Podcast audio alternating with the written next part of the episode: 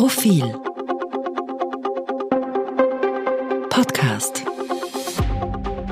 Herzlich willkommen beim Innenpolitik-Podcast des Profil, ein Mittwoch-Podcast, der dieses Mal feiertagsbedingt am Donnerstag stattfindet. Ich spreche mit Eva Linsinger, stellvertretende Chefredakteurin und Leiterin des Innenpolitik-Ressorts. Hallo Eva. Hallo Christian, hallo liebe Zuhörerinnen und Zuhörer.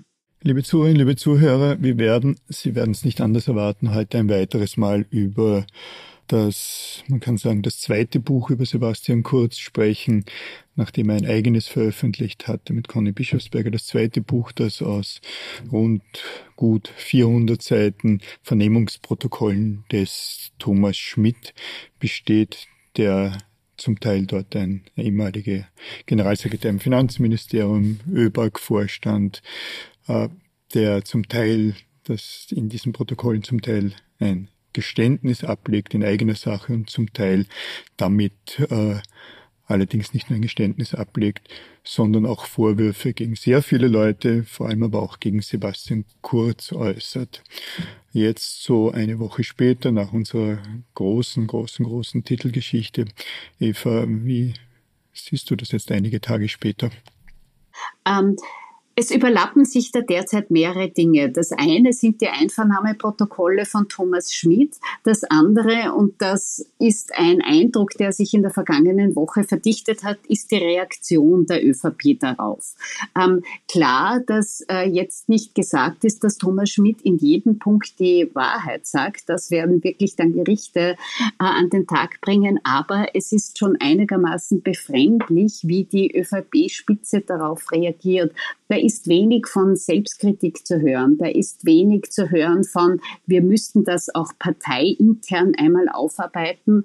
Da wird von Anfang bis zu Ende die Opferrolle durchgezogen und das finde ich doch zu wenig. Denn immerhin, die ÖVP auch als Partei gehört zu den Beschuldigten und da würde doch ein bisschen mehr interne Aufarbeitung doch gut sein. Oder siehst du das anders? Nein, da bin ich völlig deiner Meinung. Du hast das ja auch in deinem Kommentarleitartikel in der Print- und E-Paper-Ausgabe dieser Woche geschrieben.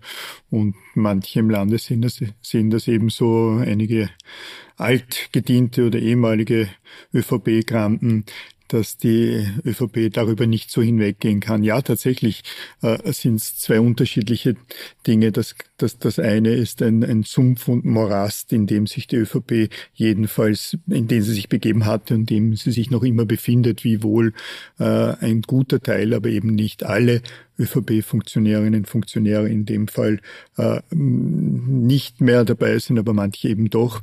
Äh, und da müsste irgendetwas passieren.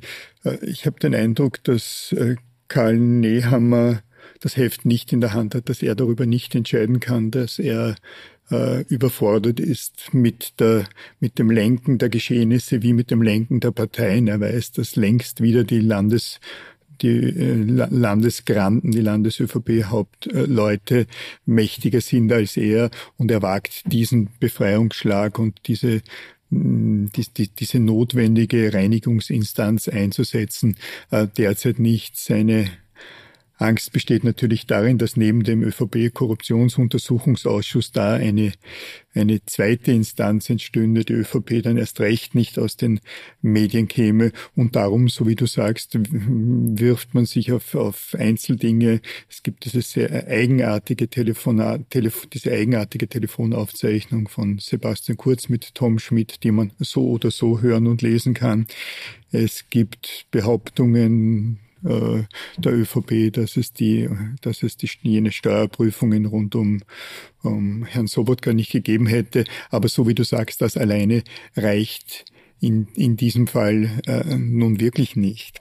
Äh, was mich ein bisschen interessieren würde, und vielleicht würde ich den Leitartikel dieser Woche auch dem Thema äh, widmen, ist, was unterscheidet das, worüber wir nun sprechen, also die Situation, in der die ÖVP ist, das, was offensichtlich vorgefallen ist, möglicherweise Korruption im strafrechtlichen Sinn, jedenfalls ein, ein, ein großer Haufen an moralischer Verwerflichkeit und im erweiterten Sinn Korruption. Was unterscheidet das von der Korruption, die wir über Jahrzehnte in allen Parteien, natürlich auch in der ÖVP gesehen haben. Äh, fang du vielleicht an, wenn du da dazu was sagen willst. Was ist, was ist der Unterschied? ich denke mir, Karl Kraus hat einmal gesagt, wir leben nicht im Vergleich. Es ist immer die aktuellste Korruption, die schlimmste, die passiert. Aber zwei Dinge dazu. Erstens, es gibt jetzt eine Wirtschafts- und Korruptionsstaatsanwaltschaft, die schon neue Standards setzt, die auch mit vielen aufräumt, was in Österreich leider viel zu lange für normal gehalten wird. Dass man vom Schuldirektor der Schuldirektorin nur den Job mit richtigem Parteibuch bekommt und so weiter und so fort. Und das ist etwas, etwas, das gibt es natürlich nicht nur bei der ÖVP. Da ist auch die SPÖ sehr gut darin gewesen. Andere Parteien wie die Neos und die Grünen hatten gar nicht die Gelegenheit dazu. Von der FPÖ weiß man, dass die immer reichlich zugreift, wenn es aus den Futtertrögen der Macht lecker riecht. Aber da gibt es jetzt auch äh, neue Standards, wie dagegen ermittelt wird und es reicht zusehends Teilen der Bevölkerung. In den 1970er Jahren waren fast 90 Prozent ähm, der Erwachsenen in einer der beiden Parteien, SPÖ oder ÖVP, ähm, eingeschrieben und engagiert, auch weil sie es gar nicht anders kannten und weil man sonst keine Chance gehabt hätte. Äh, diese Bindung ist Gott sei Dank abgebröckelt. Es gibt sehr viele unabhängige Menschen und denen stößt das alles auf.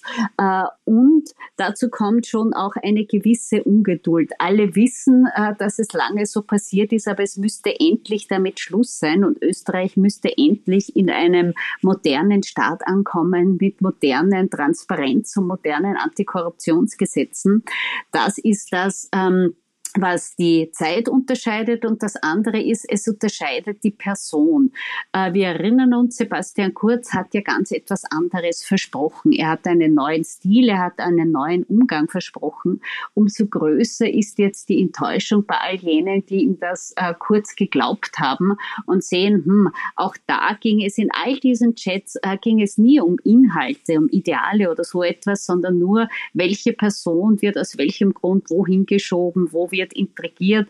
Ähm, also man sieht da quasi live, wie schmutzig Politik abläuft und davon, glaube ich, sind viele enttäuscht und das ist der wesentliche Unterschied meiner Meinung nach. Wie siehst du das denn? Ich sehe das ganz ähnlich wie du. Äh, so wie du gesagt hast, die moralischen auch die rechtlichen Standards, weil es ja neue Gesetze gibt, haben sich über die letzten 20, 30 Jahre sehr, sehr verändert. Dinge, die damals möglich gewesen wären und gang und gäbe waren, sind heute einfach äh, nicht mehr möglich. Das heißt, in, man könnte, man könnte sagen, dass das, was hier zutage kommt, sei es nun strafrechtlich relevant oder nicht, äh, entweder damals eben noch nicht strafrechtlich relevant war, weil es, weil, weil Korruption damals äh, anders äh, definiert war, weil Postenbesetzungen damals auch rein rechtlich anders laufen konnten. Also einerseits haben sich die, die, die legistischen Rahmenbedingungen geändert, vor allem aber hat sich die Anforderung an die Moral des Spitzenpersonals dieser Republik und der westlichen Welt insgesamt verändert und dem konnte, konnte Kurz, konnten Kurz und sein Team nicht gerecht werden. Ich glaube, eine zweite Sache, die die, die, die mir da auffällt, und wie gesagt, ich möchte das eigentlich im Leitartikel ein wenig versuchen zu beschreiben, äh, ist doch, und das unterscheidet diese Situation von anderen, wir hatten nie erlebt, dass eine kleine Gruppe von einander vertrauenden Personen, also die, die türkise äh, Boygroup Band, um es etwas despektierlich zu sagen, dass eine kleine Gruppe von Personen äh, genau geplant hat, die Macht im Staat und in der Volkspartei äh, als solcher zu übernehmen, das minutiös über Jahre geplant hatte. Und das hat natürlich dann wiederum einen anderen Charakter. Das ist zum Teil ein Problem der Partei als solcher und damit muss die Partei sich beschäftigen, aber auch äh, natürlich etwas, was man in der Öffentlichkeit diskutieren soll und kann. Ist das möglich? Ist das sinnvoll, dass man, dass man derart taktisch vorgehen, auch mit Umfragen, seien sie gekauft oder nicht gekauft gewesen, äh, mit, äh, mit nicht in keiner breiteren Information der Partei zum Beispiel oder der Öffentlichkeit so einen Coup vorbereitet und dann auch durchzieht. Ich glaube, das ist das neben den höheren Anforderungen ist das das Zweite, was, was uns jetzt so empört oder was uns, äh, was uns so überrascht. Ich fand es interessant, daran hatte ich noch gar nicht gedacht, aber es liegt natürlich auf der Hand, was du zur, zur Person Sebastian Kurz sagst. Und ich ich finde ja, das ist das, das große Problem an dem, was wir jetzt erleben und gefährlich für die, die Demokratie. Kurz und sein Team hatten äh, hatten die Erwartungen so überspannt, dass schon beim Überspannungen der Erwartungen, der Erwartungen äh, Dehnungsfugen aufgegangen sind und erst recht, als Sebastian Kurz mit seiner ÖVP um zehn Prozentpunkte abgestürzt ist. Also aus dieser Enttäuschung besteht besonders viel, entsteht besonders viel Enttäuschung bei den Wählerinnen und Wählern, beim der österreichischen Bevölkerung, bei den Menschen, die in Österreich leben. Wären die Erwartungen nicht so hoch gewesen, wären die, äh, wären die Superlative, die damals täglich auf uns einprasselten, äh, nicht, nicht so laut zu hören gewesen, dann wäre die Enttäuschung jetzt auch nicht so groß. Und das halte ich für besonders gefährlich für Österreich, für die Demokratie. Und man sieht das ja, es ist ein weltweites Phänomen. Äh, es zeigt quer durch die Welt die Demokratie-Verfallserscheinungen. Es gewinnen populistische Strömungen und deren populistische Anführer, die allesamt etwas äh, Sinistres an sich haben und alle immer wieder in Probleme mit Ermittlungsbehörden und dem Strafrecht kommen. Egal, ob sie jetzt äh, Donald Trump heißen, ob sie Berlusconi heißen, ob sie Viktor Orban heißen, ob sie Bolsonaro heißen. Das sind ja in Wirklichkeit ein wenig ähnliche Politikertypen, die alle einen Zug zum Autoritären haben, zu einer engen Gruppe um sich, die etwas Verächtliches haben für Menschen anders, die anders denken, die eine Verachtung für Medien haben. Und in diese Reihe ähm, reiht sich auch Sebastian Kurz ein. Äh, ich zitiere da jetzt Matthias Strolz. Er war in dieser Gruppe Trump, Trump, Orban, Bolsonaro mit Abstand natürlich der eleganteste und der geschickteste. Also er, man hat ihm quasi nicht zehn Meter gegen den Wind angesehen, welche Absichten er hat und das äh, macht die Fallhöhe auch umso größer. Ich denke nur, äh, wir sind jetzt schon an einem Moment, wo die ÖVP eine Entscheidung treffen wird müssen. Sie kann jetzt natürlich weiter sich als die verfolgte Unschuld generieren und hilflos darauf warten, was als nächstes an Enthüllungen kommt, wer als nächstes äh, was gesteht, wer als nächstes wen belastet, was bei welchen Ermittlungen herauskommt. Oder sie kann in die Offensive gehen und sagen, okay, wir haben verstanden, wir räumen auf und wir setzen neue Standards. Und das hat ein bisschen der Bundespräsident Alexander van der Bellen gestern in seiner Fernsehansprache zum Nationalfeiertag auch gemacht. Er hat zur Integrität aufgerufen, er hat zu Transparenzgesetzen aufgerufen, er hat quasi zu einem Selbstreinigungsprozess der Politik aufgerufen und das halte ich für, sehr notwendig, weil wenn die Meinung überhand nimmt, dass die Politik es sowieso nur für ihresgleichen richtet, nur für die reichen, mächtigen äh, und die in der richtigen Partei, dann geht natürlich viel Vertrauen verloren und dann ist die Basis, von der du zuerst gesprochen hast, auch weg. Und das würde innenpolitisch bedeuten, dass der, der extreme Rand äh, bei Wahlen gestärkt würde. Der extreme Rand in Österreich heißt immer FPÖ, da es kaum, kaum linksextreme Bewegungen von Bedeutung in Österreich gab.